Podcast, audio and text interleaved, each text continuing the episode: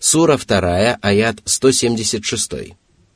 ذلك بأن الله نزل الكتاب بالحق وإن الذين اختلفوا في الكتاب لفي شقاق بعيد Справедливое воздаяние Аллаха, согласно которому Аллах лишает верного руководства тех, кто отказывается идти прямым путем и отдает предпочтение заблуждению, объясняется тем, что Аллах не спаслал свое Писание истинно.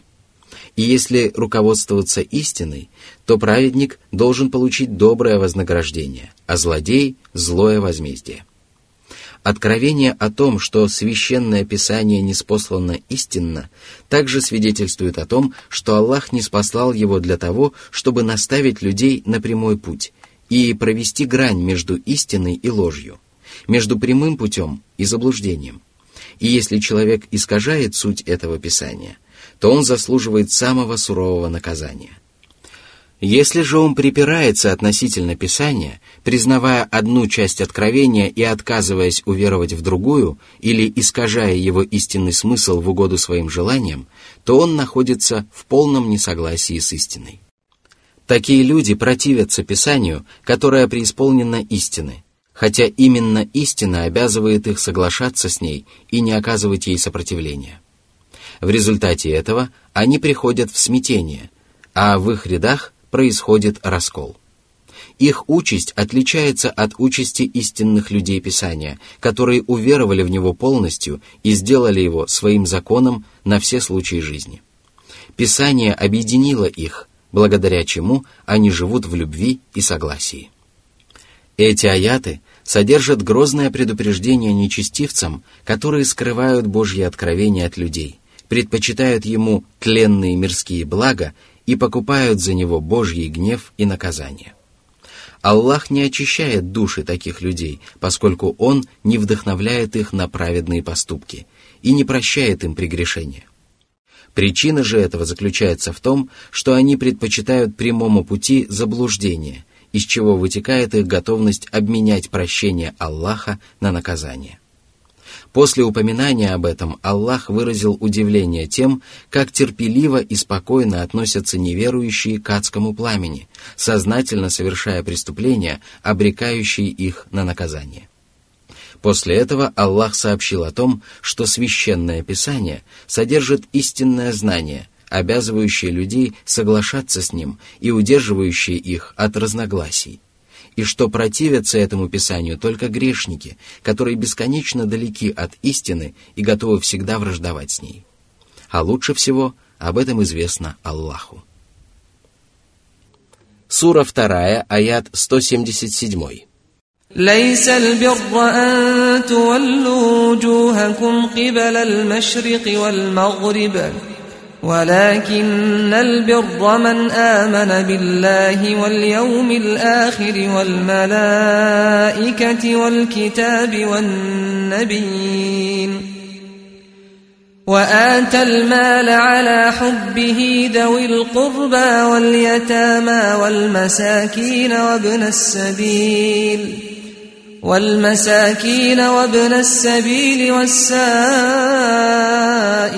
وفي الرقاب وأقام الصلاة وأقام الصلاة وآتى الزكاة والموفون بعهدهم إذا عاهدوا والصابرين في البأساء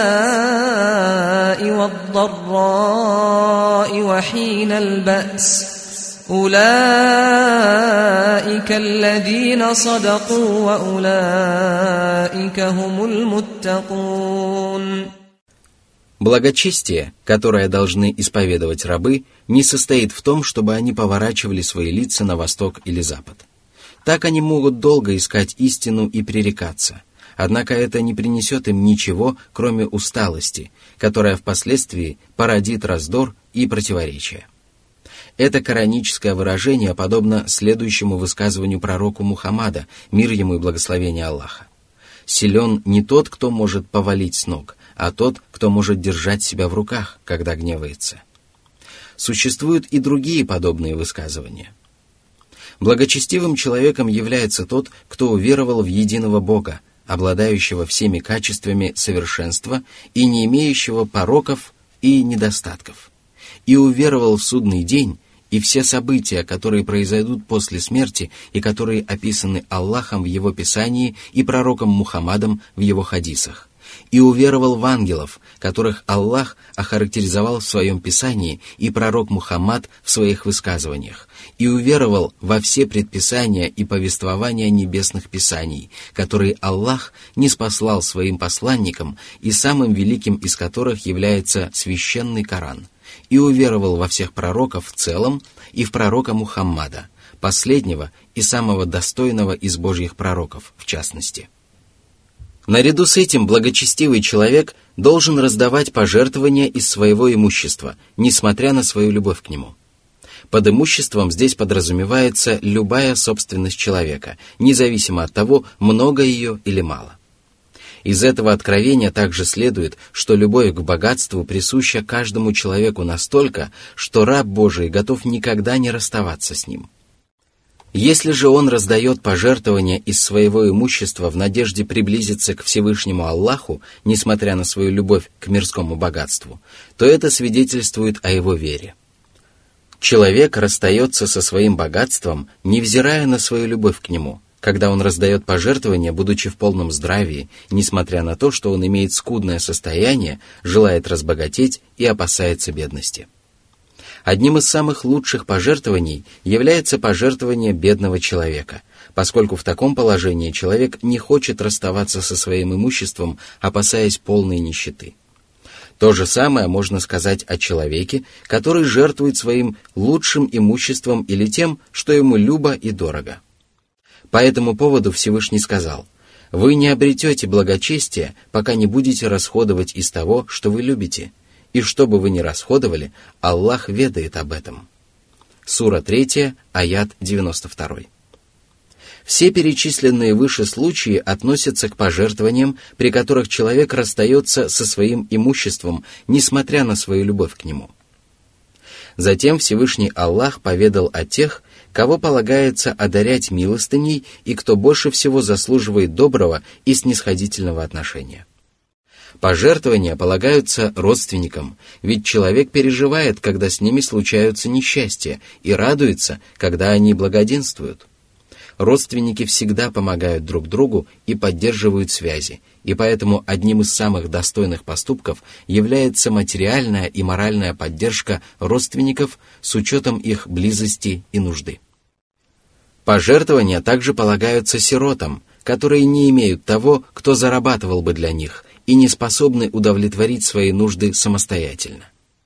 Это предписание является милостью Всевышнего Аллаха по отношению к своим рабам и свидетельствует о том, что Всевышний Господь испытывает больше сострадания к своим рабам, чем родители к своему ребенку. Аллах не спаслал своим рабам заповеди и приказал им оказывать материальную помощь тем, кто лишился своих родителей, дабы они не ощущали материальные нужды, подобно детям, которые имеют родных родителей.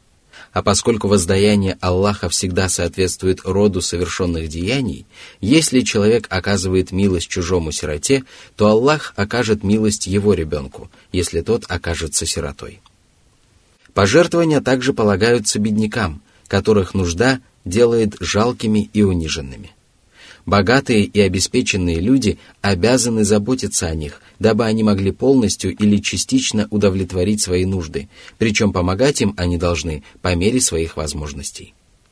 Пожертвования также полагаются путникам, которые оказались в чужой стране и лишились материальных средств.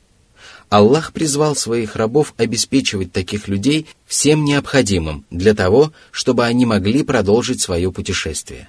Потому что путешественники часто оказываются в нужде и вынуждены нести большие расходы. Пожертвования также полагаются тем, кто вынужден просить о помощи.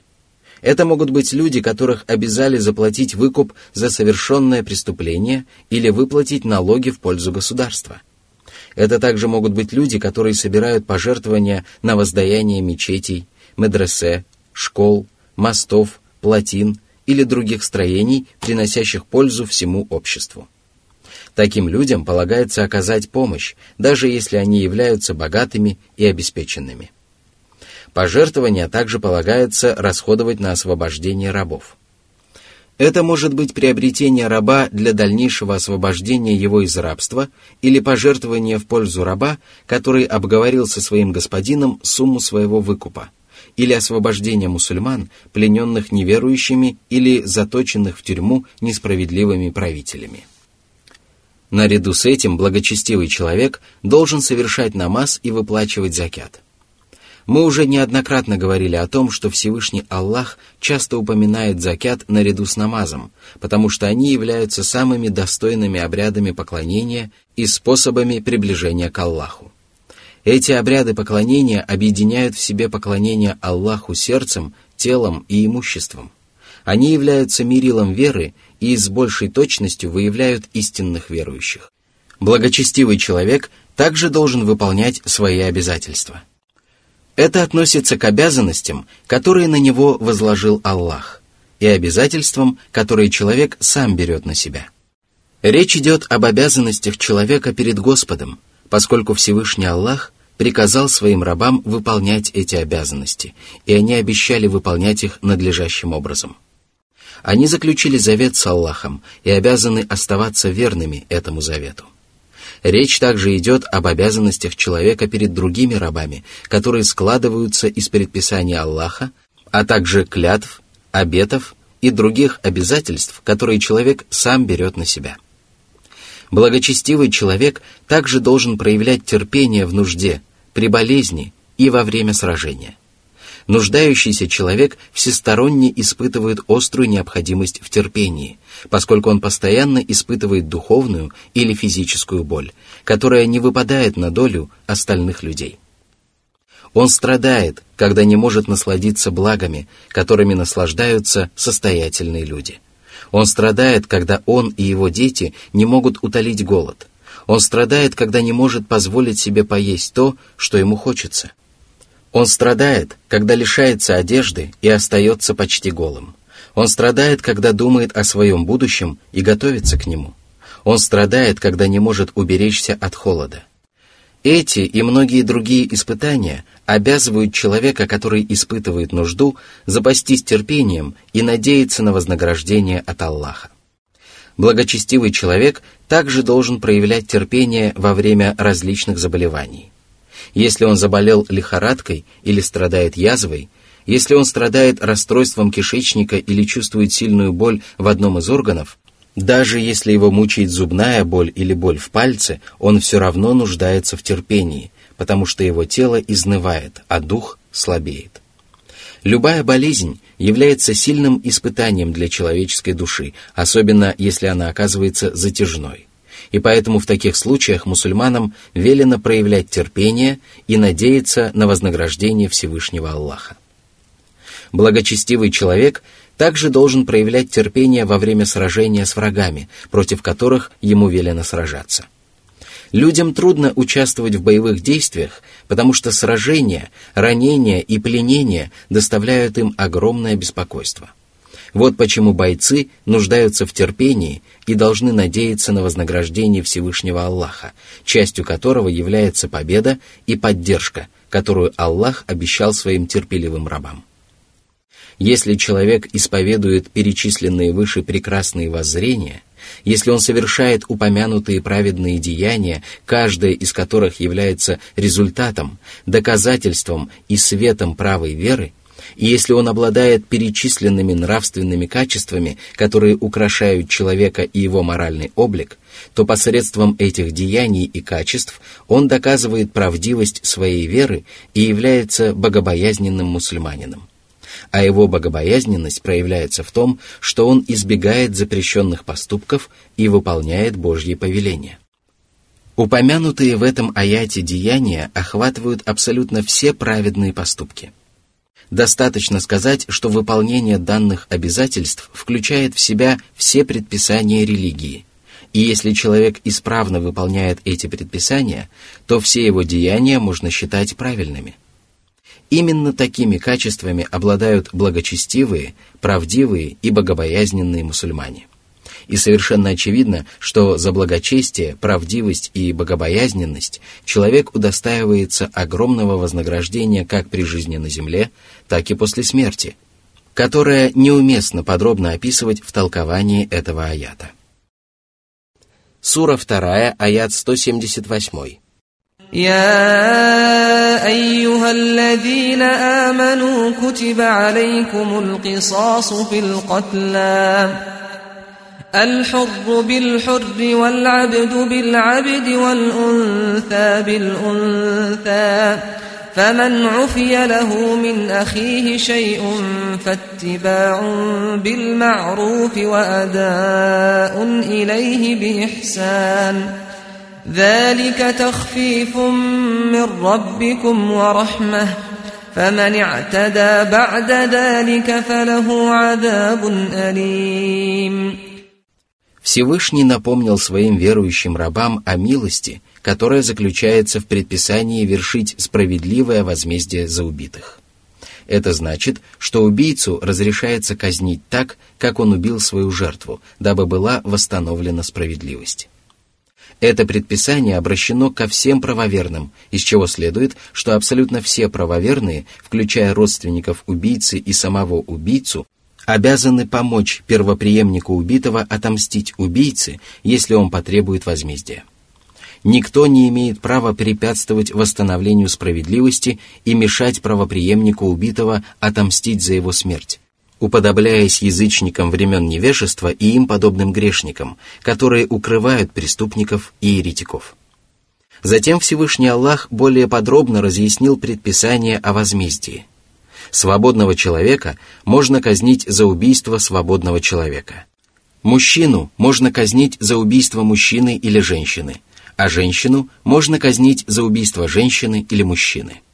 Таков дополнительный контекст этого аята, которому нужно отдавать предпочтение перед выводами из этого аята, поскольку из него следует, что за убийство женщины можно казнить только женщину, тогда как из достоверных хадисов известно, что мужчину также можно казнить за убийство женщины. Исключением из общего смысла этого предписания являются родители, деды и другие прямые родственники по восходящей линии они не наказываются за убийство своих детей, что подтверждается достоверными хадисами.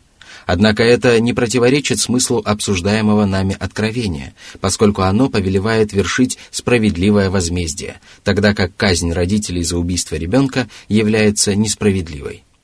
Сердца родителей всегда преисполнены сострадания и милосердия к своим детям, и эти чувства не позволяют им лишить жизни своего ребенка, если только у них не помутился рассудок или ребенок не причинил им очень сильное страдание.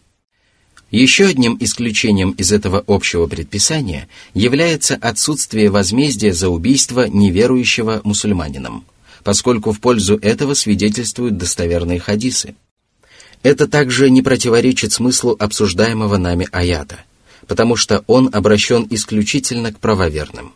Кроме того, несправедливо казнить богоугодного раба за убийство врага Аллаха. Что же касается рабов, то за их убийство можно казнить только рабов, независимо от их пола и стоимости. Из смысла этого откровения следует, что свободного человека нельзя казнить за убийство раба, поскольку они имеют различные права – Следует отметить, что некоторые богословы на основании обсуждаемого нами аята приходили к выводу, что мужчину также нельзя казнить за убийство женщины. Однако ранее мы уже отметили, что такой вывод является неправильным. Из этого аята также следует, что предписание вершить возмездие за убийство является основным, однако казнь убийцы может быть заменена выкупом. Если правоприемник убитого или некоторые его родственники согласятся простить убийцу и принять выкуп, то убийцу нельзя казнить, и он обязан выплатить выкуп родственникам убитого. Одним словом, правоприемник убитого может самостоятельно сделать выбор между казнью убийцы или принятием выкупа. Если правоприемник убитого простит убийцу, то он должен поступать справедливо и не обременять его непосильными обязательствами – он должен требовать выкуп, проявляя при этом благородство, и не ставить убийцу в затруднительное положение. Что же касается убийцы, то он не должен оттягивать срок, занижать размер выкупа и обижать правоприемника убитого словом или делом. Благодарностью за прощение должна быть выплата выкупа достойным образом. Это также относится ко всем случаям, когда один человек несет ответственность перед другим. Имеющий право на возмещение причиненного ему убытка должен требовать свои права по справедливости, а возмещающий убыток должен выполнять свои обязательства надлежащим образом. Всевышний подчеркнул, что правоприемник убитого и убийца являются братьями, и тем самым призвал родственников убитого прощать убийц и соглашаться на выкуп. А еще лучше, если они прощают совершенное преступление, не требуя никакого выкупа. Под братством здесь подразумевается братство верующих, из чего следует, что убийца не совершает вероотступничества и продолжает оставаться братом верующих мусульман. А это значит, что совершение всех остальных грехов, которые не достигают степени неверия, тем более не является вероотступничеством, хотя и уменьшает веру человека. Из всего сказанного следует, что если правоприемник убитого или некоторые его родственники простили убийцу, то его жизнь становится в безопасности, и никто не имеет права посягать на нее. И если человек посягнет на жизнь убийцы после того, как он был прощен, то в последней жизни он будет удостоен мучительного наказания. А в этой жизни родственники убитого убийцы должны потребовать от него возмездия, потому что он убил человека, от которого согласились принять выкуп и заслуживает смертной казни. Некоторые богословы считали, что под мучительным наказанием здесь подразумевается смертная казнь. Из такого толкования следует, что если человек убил прощенного убийцу, то он непременно должен быть казнен и не заслуживает прощения. Однако первое толкование является наиболее правильным, поскольку совершенное им преступление является не более тяжким, чем обычное убийство. Сура 2, аят 179. ولكم في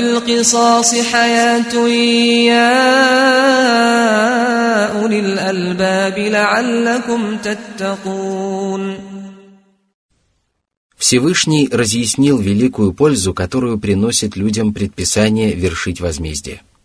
Это предписание спасает жизнь многим людям и удерживает несчастных людей от совершения преступления, ибо если преступнику известно, что убийство наказывается смертной казнью, то он не станет совершать этого преступления.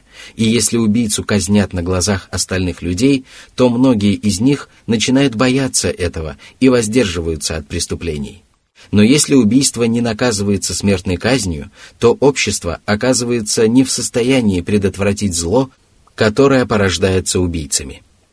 Это также относится ко всем остальным видам шариатских наказаний, которые не только служат воздаянием преступникам, но и предотвращают повторение подобных преступлений и свидетельствуют о мудрости премудрого и всепрощающего Господа.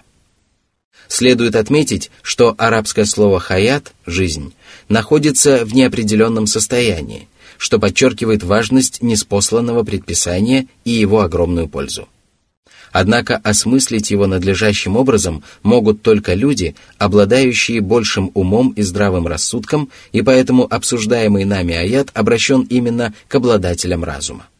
Из этого следует, что Всевышнему Аллаху угодно, чтобы рабы Божьи задумывались над мудростью, которая заключается в религиозных предписаниях и законах, поскольку приносимая ими огромная польза свидетельствует о божественном совершенстве Аллаха – его безграничной мудрости и славе, абсолютной справедливости и всеобъемлющем милосердии. Если человек задумывается над этим, то он заслуживает называться обладателем разума, ведь именно к таким людям обратился сам Господин Господь, и одного этого достаточно для того, чтобы подчеркнуть превосходство и величие разумных и размышляющих людей. Господь обратился к ним для того, чтобы они стали богобоязненны, ведь если человек познает своего Господа и постигает великие тайны, удивительные мудрости и славные знамения Божьей религии и Божьего закона, то это обязывает его повиноваться воле Аллаха, опасаться грехов и остерегаться ослушания. И если он поступает таким образом, то по праву становится одним из богобоязненных рабов. Сура 2, аят 180. كتب عليكم إذا حضر أحدكم الموت إن ترك خيرا الوصية للوالدين إن ترك خيرا الوصية للوالدين والأقربين بالمعروف حقا على المتقين О правоверные! Если вы чувствуете приближение смерти – Если смертельная болезнь или серьезная опасность угрожают вашей жизни, и ваше богатство считается достаточно большим, то вы обязаны составить справедливое завещание в пользу своих родителей и близких, с учетом их положения и потребностей.